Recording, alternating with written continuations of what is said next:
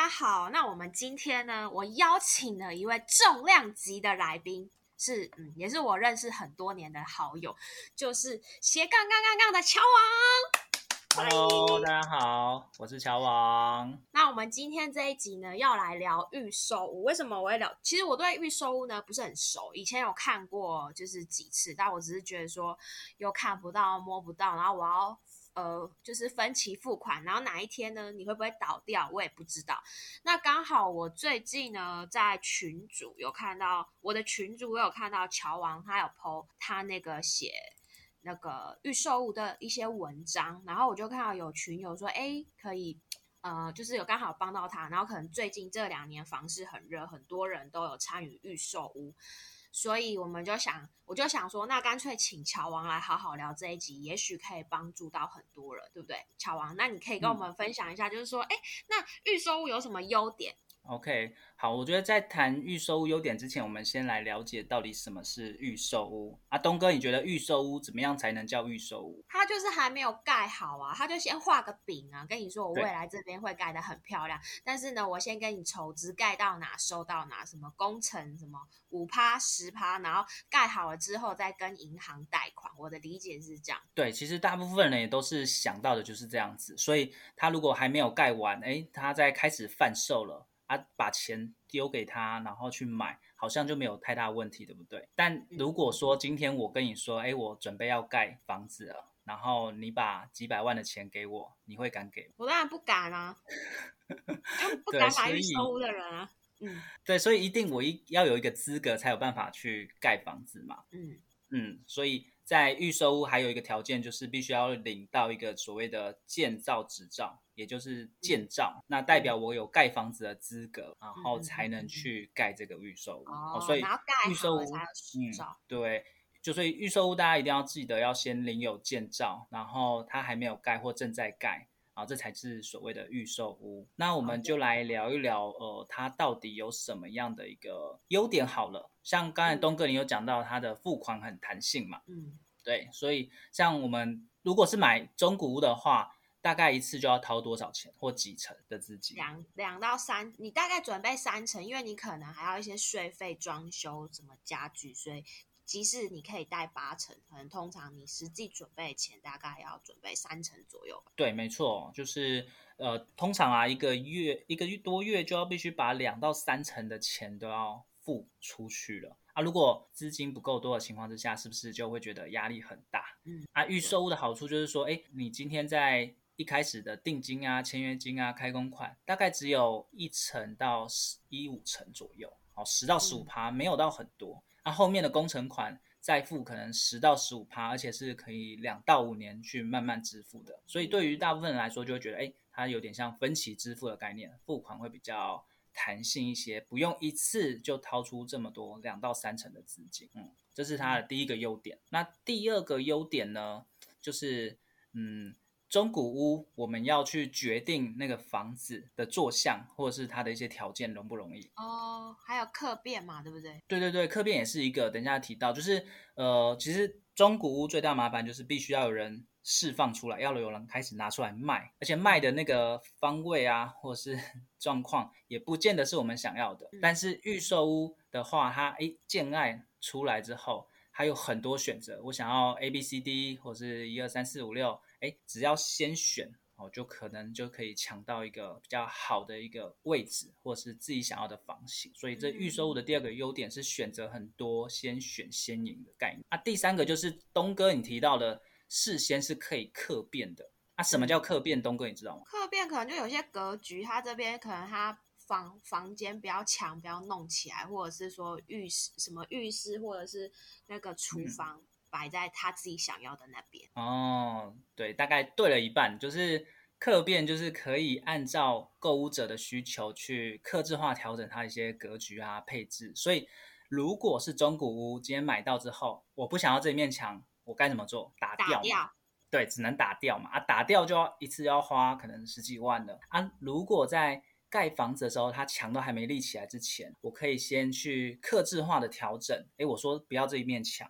啊，沟通之后，哎，可以，我是不是就省掉这样的一个打掉墙的费用，或者是装潢格局的费用？嗯，但是刚才东哥有提到，像厕所、阳台啊，或者是厨房这些，它会有一些管线经过的地方，好可以去改变嘛？它那是不行的，是？比较不行。对对对，所以像这三个地方啊，如果你真的觉得不是很满意的话，哎，那你就不要选了，因为你就算有客变，它那边也不能去做客变。嗯，所以这边是大家要特别注意，而且不见得是每个建商都愿意让你客变。那大家在选之前、买之前就要先问过建商，才不会说啊，竟然不能客变。我当初就是想要去调整这个格局。嗯，啊，第四个好处还有还有一个优点那么多，对，其实蛮多优点的啦。好，那我讲最后一个就好了，就是它是全新的装潢，而且是设备很完善。呃，如果是中古屋的话，大家可能会有想象中很多的一些缺点，比如说像很常提到的什么二楼的管线呐等等的，然后或者是说。呃，管就是管道间、厕所。假设今天有人在自己家里厕所抽烟，它的味道会不会散到那个其他邻居那边？哦，那个是因为它没有单层排气，可能旧一点的房新的房子比较不会这样子。以前的都没有做这件事，但现在的设备越来越完善了，现在都有单层排气已经是标配了，它可以避免一些味道还有细菌。好，所以它的新的大楼盖的房子一定是越来越好啊！这也是为什么大家想要去买预售的原因。那算是这么多优点，所以才会沦为之前就是那个红单转售那个炒房嘛，对不对？对啊，因为大家都想要去买好的房子、新的房子，然后设备比较完善的房子啊，又用很便宜的价格就可以先订到了，先取得这个资格啊。当然，大家就觉得哇，预售屋很棒，但是应该还是有些缺点。有有有，那我们就第二题就要来聊那个预售屋的缺点。有什么缺点？东哥可以想象到的缺点有什么？印象直接第一，我印象中哦，就是很多预售屋盖到一半变烂尾楼，变成法拍被我看到，就是很明显的缺点。就是哇，我就会去调查前几年的新闻，哇，好漂亮，怎么建案很多？哎，现在怎么变这样？据我看的，就是对它外观看起来的确很漂亮，但是它里面有可能什么什么。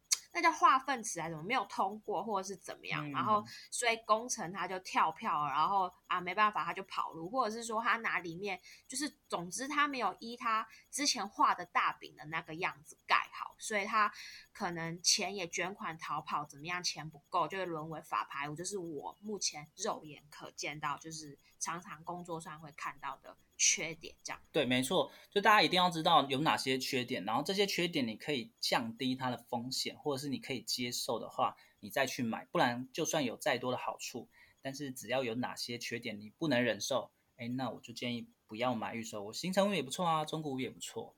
像东哥刚才提到的，最大的问题是，万一建商绕跑，你交了这些钱拿不回来，这是最大的问题。啊，所以烂尾楼是。预收一个很大的风险啊！等一下可以再聊一聊怎么样去避免这样的情况。嗯啊，先小小提示一样一项，就是可以善用履约担保，然后避免一案建伤。对啊，嗯，东哥知道什么叫一案建伤吗？他盖完就跑了，但是但是但是就我了解，我发现他们其实背后都是同同一批人，只是又换不同的名字的，就开一样不同公司，然后那个名字不一样的负责人，所以其实哦，你就算住户集体起来告他。你是告赢的，但是那个负责人他只是个挂名的，你懂我意思吗？他他也哦，对啊，他就破产，那那你拿我没辙这样。嗯，对对对，所以如果这个案子啊，他的建商过去都没有相关的经验，就以他这间公司哦，因为他有可能开其他的公司，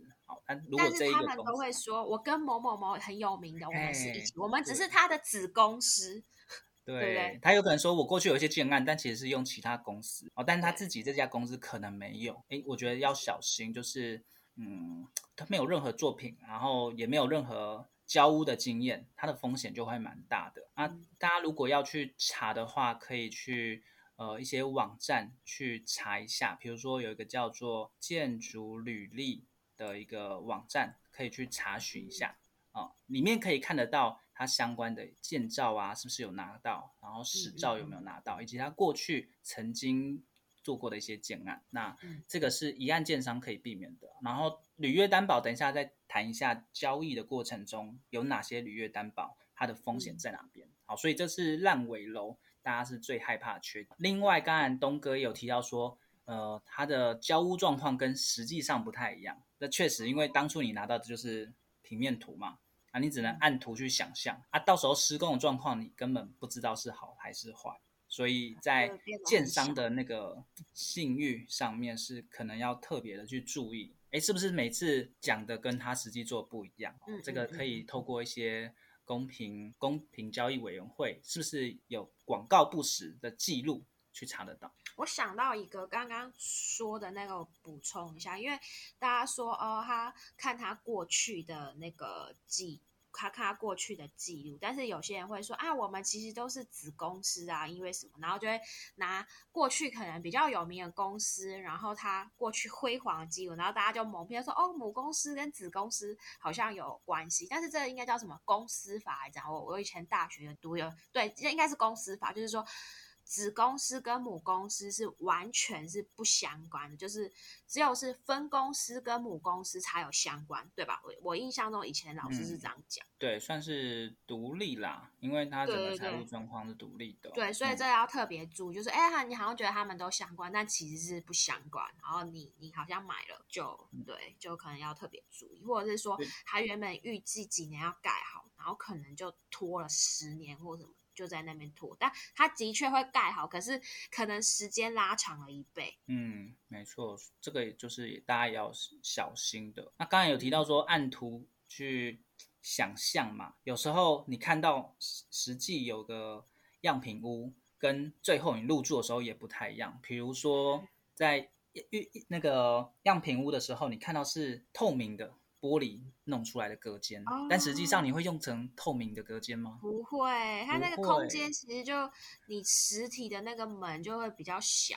对，或者是它不做门，样品屋不做门，但实际上你会不做门吗？不可，房间还是会做门。好，所以那个回转空间加上去之后，你就觉得，哎，怎么好像变小了？啊，实体的墙面可能也没有那么的窄，好，或者是实体墙面不会用玻璃。啊，当你弄成实体墙面的时候，诶，发现怎么空间又变狭小了啊？还有一些就是定制的家具，比如说它的床弄得特别小，衣柜弄得比较窄一点，但你的衣服不会弄放那么窄的地那个衣柜嘛？这个都是样品屋你要特别去注意的地方。一些美感。对对对。然后还有一个缺点就是，它需要一些时间，它没有办法像中古屋或新城屋一样，哎，直接可以入住。如果你没有办法等到那时候的话，我就建议你不要去买预售，因为这两到五年的变化有时候蛮大的。比如说，哎，你原本可能有男朋友、女朋友。哎，到时候是不是还是男朋友女朋友？这个也是问题哦。我在想的是建商，哎，想说是不是升息之后突然没有钱，然后就就不理，不雷沟，觉得什么男女朋友这是怎样？对啊，或者是说你原本就是还没生小孩，两到五年后，哎，你蹦出一个小孩，你发现哦，好像不太够了，都是有可能。你要去想象这个两到五年之后的情况，嗯，它跟中古真的不太一样，对啊。然后还有就是，呃，邻居其实你不知道啦。那邻居不知道的话，我觉得可能还好，因为中古屋你你可以去拜访邻居，或是大概去透过看。楼梯间了解一下邻居的素质状况嘛？哦，其实我买新城屋，我也不知道我邻居是怎么样，住了才知道。对，就是你要住了才才知道啊。中古也有可能原本旁边邻居不错，但后来搬走来了一个坏邻居，所以呃，我觉得邻居这个本来就是很难控制的。嗯，但是在挑选的时候可以去注意一下户数不要太多。如果说是那种一层一层不要太多那种，它有可能是整个社区啊，或者整栋楼那个户数太多。比如说哇，它有上千户的哦，这个社区上千户，那它的进出就会比较复杂一些嘛。懂啊？一层的话，我们就去看说呢，房型会不会太复杂？比如说假设它又有套房，又有两房，又有三房，你觉得这些的族群它的？需求会一样不会，套房感觉就是租租租租别人。对啊，这这就来来去去的人会比较多嘛。嗯，啊，如果是三房，通常都是比较很稳定的家庭，甚至有小孩。对，啊，两房可能就是小夫妻啊，或者是同事姐妹这样去居住，所以尽量不要太杂啊。太杂的话，有时候在沟通起来就会有一些纠纷，他会觉得你怎么带了一堆人过来开 party 啊？我这边有明明有小孩。我们 家老人家没办法。对对对对对，所以这个就是大家在呃看屋的时候可以去特别去注意一下。还有一个其实是跟法令有关，现在房地合一税实施了之后。如果你不是长期持有的打算，那就建议不要去买预售屋，不然你会罚比较重的税。然后还有平均地权条例实施之后，你也不能转售，以前还可以转售嘛，还没有交屋之前，我把它再卖掉就好。但是现在卖就。比较没有办法那么容易卖掉，那你持有时间就比较长。现在也是啊，一年买卖，不管我们买那个法拍到中，也是你有获利，就是要课四十五趴的房地合一税。对，现在就是两年之内就是都是四十五趴嘛。可是预收不一样，预收就是在你签约的时候还没盖完，那时候就开始在算时间，等到交屋的时候是重新再算哦。所以你好不容易都已经经过两到五年了，拿到房子之后重新计算，所以你实际上要持有的是更久，比中古屋还要更长。你是说，其实也是一笔钱卡在那边啦？对啊，这段期间，呃，有可能有各式不同的状况。假设你离职了、失业了，然后或是生病了，甚至有意外，你要卖掉这个房子。哇，那课的税就会变得蛮重哦，而且在交屋之前你是不能转售的。当然现在有一些例外状况，但是就会比较严格，比以前严格。因为防止那个炒作嘛，前两年就是要防止投机，投机太太多了。嗯嗯嗯，啊，这个大家都是心里要有准备，所以大概会有这些缺点。啊，如果你可以接受啊，我们再来买预售。可以耶，我其实也学到蛮多的啦。因为我是不敢买预售，但是听说，嗯，其实它有优点跟缺点。对啊，对啊，嗯。那我们现在来聊，哎，刚刚优点聊过，缺点聊过，然后我们如何避免买到违法预售？我们刚刚这也算聊过嘛，对不对？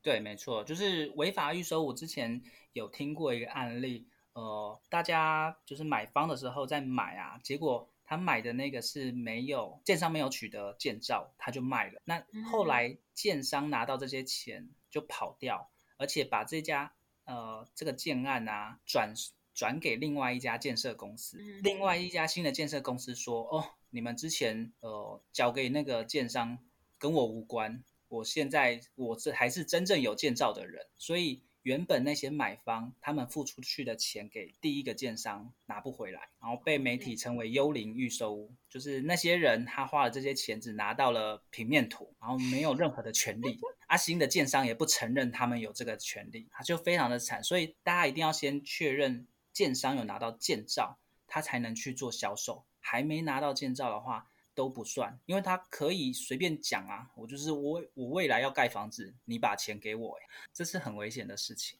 对他都还没有建造，他就开始画画饼收钱，然后就跑了。对对对对对，所以这个大家一定要避免。那还可以怎么避免呢？就是呃，假设他真的有建造了。但是距离到交屋还有很长的时间嘛，两到五年。这段期间，我们的钱如果先交给他，会不会有风险？嗯，风险蛮大的吧。正常情况之下，我们买卖东西最好的、最安全的机制是什么？一手交钱。三，一好对对，一手交钱，一手交货。对，这是最好。但是买房没办法一手交钱，一手交屋嘛，这个时间都拉很长，所以我们就要透过一个叫履约担保的机制去做这件事，有点像我们在。虾皮或是一些电商购物，我们付了钱，我们要确保拿到那个商品之后，才把钱给对方啊。如果这中间我们拿到的商品不是我们要的，我们至少可以把这个钱阻止对方拿到，这样会比较保障我们自己的权利。嗯，对，好，所以呃，我们就要来聊一聊第一个安全的机制，对于预收物来说叫做价金返还。大家可以把那个返还记起来，返还的意思就代表。如果建商倒闭的话，你是可以百分之百拿到这个金额的，你交出去的金。但对于建商来说，他要必须交屋之后才能拿到这笔钱。对于建商来说，他会想要用这个机制吗？他不会啊，他想先拿到钱。对，而且中间的过程，比如说呃销售，还有接待中心、接待人员这些钱，他要先付；工程所有的费用，他要先付。然后等到交屋没问题的时候，他才能拿到这笔钱，等于他的资金都要先被卡住，然后还要自己掏出来。所以对于大部分建商来说，不太会用价金返还这个机制，啊，市面上也很少看到。对，价金返，嗯，啊，比较常看到的是什么呢？它是比较算是第二安全的机制，跟信托有关。有两种信托，一个叫不动产开发信托，一个叫价金信托。大家只要记得信托，信托就是把钱委托给第三方，通常都是银行，所以银行会去做一个把关动作。如果你要这些钱，你就要去提出证明，比如说，呃，你要用来支付工程款。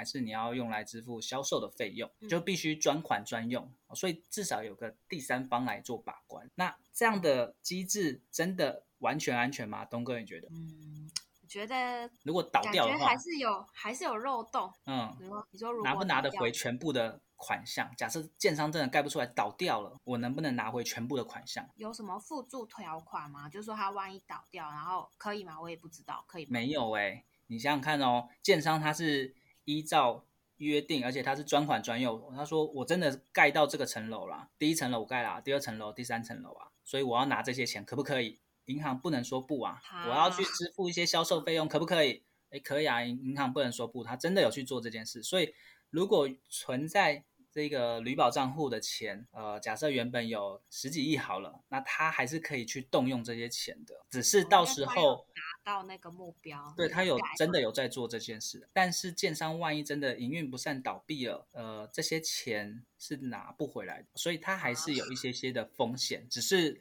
多了一个把关的银行再去检核，他是不是真的有按照他要做的事情去花这笔钱，听起来是蛮可怕。所以之前有一些预售屋呃建商倒闭的事件呢，就呃很多人。呃，比如说选择不动产开发信托、家金信托，但是是一样，最后发现账户里面没有多少钱的，因为差不多快盖完或者盖到一半的，那也花了蛮多，那他们的损失就会蛮惨重。嗯，但是大家至少要知道，如果销售人员跟你说，哎，我们是用不动产开发信托，在盖房的时间不会用动用到你的钱，非常安全，不用担心。你这时候就听得出来，这是这是什么话术，不是真的。因为盖房子期间还是会动用到你的钱，只是有专人把关。嗯，但最危险的，嗯，最危险的其实叫应该说第三安全啊，叫同业连带担保或者是工会办理连带保证协定。大家只要记住连带、连带担保、连带保证，对，所以这些钱它没有汇到银行的信托账户。没有银行当把关，这些钱汇到谁的账户？那些人吗？那些建商、建商账户。建商哦，对啊，建商倒掉的时候才有保证人来负责。哦哎，那你想想看，如果你是建商，你会想要帮另外一家建商当担保？嗯，如果业务上的往来有好处，然后我是空壳公司，怎样可以可以就可以哦，你想的好多。但如果你自己盖的都还卖的还不错啊，然后销售状况很不错啊，哎，其他。建商万一倒闭，你要扛起这个责任，你会愿意吗？不要，你干嘛淌这淌浑水嘛？对对，所以通常啦，就是有业界有一种说法，呃，会当连带保证的，可能都会是自己相关的公司，就像你讲的，可能是子公司啊，或者是关系企业啊，比较有机会。那如果真的他要刻意骗钱绕跑，你觉得？另外一家公司，我觉得还是有方法。我觉得还是有方法可以逃。嗯，而且另外一家公司，它真的会扛起来嘛？说不定它也倒给你看啊。对啊，他已经，你看那个时候远东航空要倒，它是一大片被法拍，事前都包的好好，一包就是出大包，它前面不会让你知道。对对对，哦，所以连带的话，大家可能要注意，如果你选到的是这一种担保机制的话，还有一个更不安全的是。以上上述的所有的机制都没有，其实是有可能遇到的。建商他不相信我，很诚恳的眼神，这种担保，看着我眼睛，我像是会骗人的建商吗？这样子吗？就就放心啦，我们不会骗人的啦，我们就是做的非常的安全啦。嗯，我们是很有信誉的建商，不需要花这个钱去做履约担保。哦，那这个最危险。这个完全没有任何的信托账户去把关，连保证人都没有，那建商出事了就呃拿回的钱几率就最最少最低了。嗯，所以履约担保大家就要去区分出这五种，尽量选择是对你有有安全有保障的机制。听起来还是都有点风险啊，就都有风险。对我而言，没错，没有。百分之百的这种事。对，所以这预售屋本身就是在交易上就会有一定的风险存在，所以尽量找比较大一点的建商，然后就是或者是信誉比较好的建商，他的体质比较 OK 啦。因为有时候是这样，当政府在打房的时候，中小建商可能撑不住。是真的会优先先倒闭哦，没错。OK，好，举举一个之前的案例，呃，之之前刚才讲的那个幽灵预售屋的案子啊，他们的做法是钱要汇入到建商总经理的个人账户。哇，那总经理逃跑就 没有。对，所以 这个风险其实会比汇到建商公司账户在更高，因为个人随时跑掉都更容易嘛。嗯，好，所以。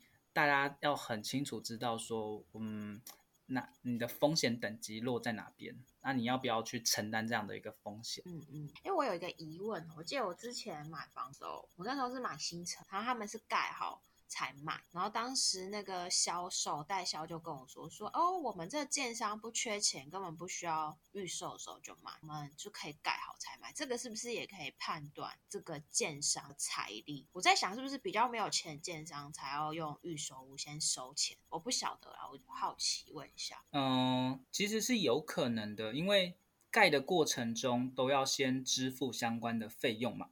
对啊，那那一笔费用其实不小，如果有就是本钱够大的话，他才有办法撑到最后。哎，房子盖完了才开始卖，慢慢卖啊。对，再慢慢卖没有关系，因为他不缺钱。对，啊，如果很缺钱的建商，他就没办法做这件事情，那他就必须要在一刚开始把这些款项都拿到啊，或者是拿这些款项来支付。一些工程费、销售费，哦，这个是有可能的。所以刚才提到的所谓的价金返还啊，市面上非常少人用，因为它就等同于他要卡到最后才拿得到那款项，那他不如就直接先建后售，对，盖好之后我再来卖就好了。不然我就算拿到这些钱，我也动不了，看得到吃不到啊。嗯嗯，而且早期先收到这些钱，万一中间过程开始原物料大涨，工人缺工。那他只收到这些钱，他没办法完全吸收进去。对他要自己吸收，这也是为什么市面上就真的会很少遇到这种价金版。懂哎，我今天也学到蛮多东西的。哎，那我们还有什么没有聊到吗？因为我没有买过预售。嗯，呃，其实可以再简单分享一下，就是筛选掉不好的建商的基本方法了。他没有办法完全去做到筛选。但是，呃，至少必要的功课大家要去做。第一个是要去知道这家公司它成立多久。如果它才成立一两年、三年以内，我觉得都会有一定的风险。如果建商他已经成立了十几年、二十几年，那他要绕跑，他的成本会比较高。但是开一两年，然后就绕跑，它的成本会比较低吧。是没错，可是开二三十年，你看那远东航空，它也是，它已经是已经一个大洞，所以我是是是是是，它也有可能从别人那边去接手过来，对，所以它只能做一个初步筛选，去避掉了。嗯嗯，那还有就是三年跟一个三十年，好像三十年听起来有比较厉害一点。乍听嘛，对啊，你还是可以去比较，感觉得出来。所以在商工登记，我们都可以查得到这家公司成立多久时间。还有一个是资本额多少，如果他资本额很少，哦，比如说一千万啊、两千万啊以下，但是他要盖的是几十亿的案子，你会不会觉得有一点像小孩开大车的感觉？有，太奇怪了。对，就是没有那个本钱，但他就要盖很大，而且收很大的款项，比他资本更大，风险会蛮高的。嗯嗯，之前就有一个不是一案建商。的公司的建商倒闭，他在呃，他他之前有盖过一个案子，那原本是小案子，但第二个案子他就盖很，就是单价拉很高，户数拉很多，所以后来他的营运状况就嘎不过来了，因为他没有没有做过这么大案子，然后没有把杠杆放大到那么大，啊，刚好又遇到政府大房，他撑不过去就直接倒闭了。所以各种外部的因素，对对对，所以他就有点像小孩玩大车，他明明本金还没那么多，他也只做过小建案，现在就开始要放大，大到比他原本钱啊，有信心啊，觉得我自己好棒棒啊，投资不是这样吗？赚钱赚好快哦，那我就干脆直接盖多一点，然后收多一点，然后单价拉高一点哦。对，所以这个资本额也要去看一下。哦，如果太少资本额的话，我也建议去避掉。那还有就是可以透过司法院的判决书查询，去了解一下，呃，这建商他是不是有被对告被告的经验。然后他有没有做过什么样的坏事，都可以从判决书。说到这个，我真的是也心啊，真的是我也最近真的也是很常要用司法判决书，会知道这一间房子背后多少故事，这个人这个建商以前背后做过多少烂事，所以这件这真的要好好用。不是说不信任人，但是人啊，人在社会走跳 吃了几次亏之后，就哎这个东西很好用。其实说哎，不是你今天遇到他之前本来就是这个样子。就是有类似那种一些奇怪事情这样子，对，都看得出来了啊。只是我觉得那个平台是不是没有那么好用啊？因为你输入同一个名字。他会把他所有，他不管是被告还是原告，还是刚好被提到，全部都全部都有列出来。对，你要真的进去看，而且那进去看写的文字有不也不见得是很白话，你要真的很认真。对啊，他是法那个书记官法院的那个笔录啊。对对对，用法律文字来写的，所以会比较辛苦一些。但如果你都要买几千万的房子，花一些时间。我觉得是指的确啊，嗯，的确是一般人看真是会比较痛，因为我们做法牌就是可能常常看大概意思，但是如果以一般的人就说 是在写什么无字天书，但是你应该还是可以看得出来，什么诈欺罪他被告这种，应该就显而易见他干了什么烂事之类的。没错，没错，嗯，那还有一个就是他可能没有犯法，哦，就是。不是那种诈欺那一种的，但是它有广告不实，那这个就刚才提到，可以透过公平交易委员会去查一下，诶，是不是他之前广告说 A，但实际上弄出来是 B 啊？如果他有这样的一个不良记录，他会不会在下一个案子又去画虎烂？哦，这个大家可以去注意一下。对，那再来就是。呃，还有一个就是最近不是有出现台中捷运的公安意外吗？哦，那新闻很大，是不是一个那个大鸟，然后把还把人砸死，砸到那个捷运嘛，对不对？对对，这个就是属于所谓的重大公安事件。那重大公安事件，呃，一出现，你你想想看，你原本假设你就是那个买了这个预售屋的人，还没盖完，哎，发现哇，这个工程砸死人了，你会不会觉得？凶宅没有，他在监狱里死掉，应该不是。对对，可能不见得是构成凶宅，但是会不会影响到第一个是居住者的一些观感？会会，然后或者是甚至是售价那边的价格会不会受到影响？我就觉得你很雷耶，我想说，干会不会哪天有被砸到？对，好，就算没有价格受到影响，那会不会工程被要求勒令停工，然后或者是延宕？好像有新闻，好像有。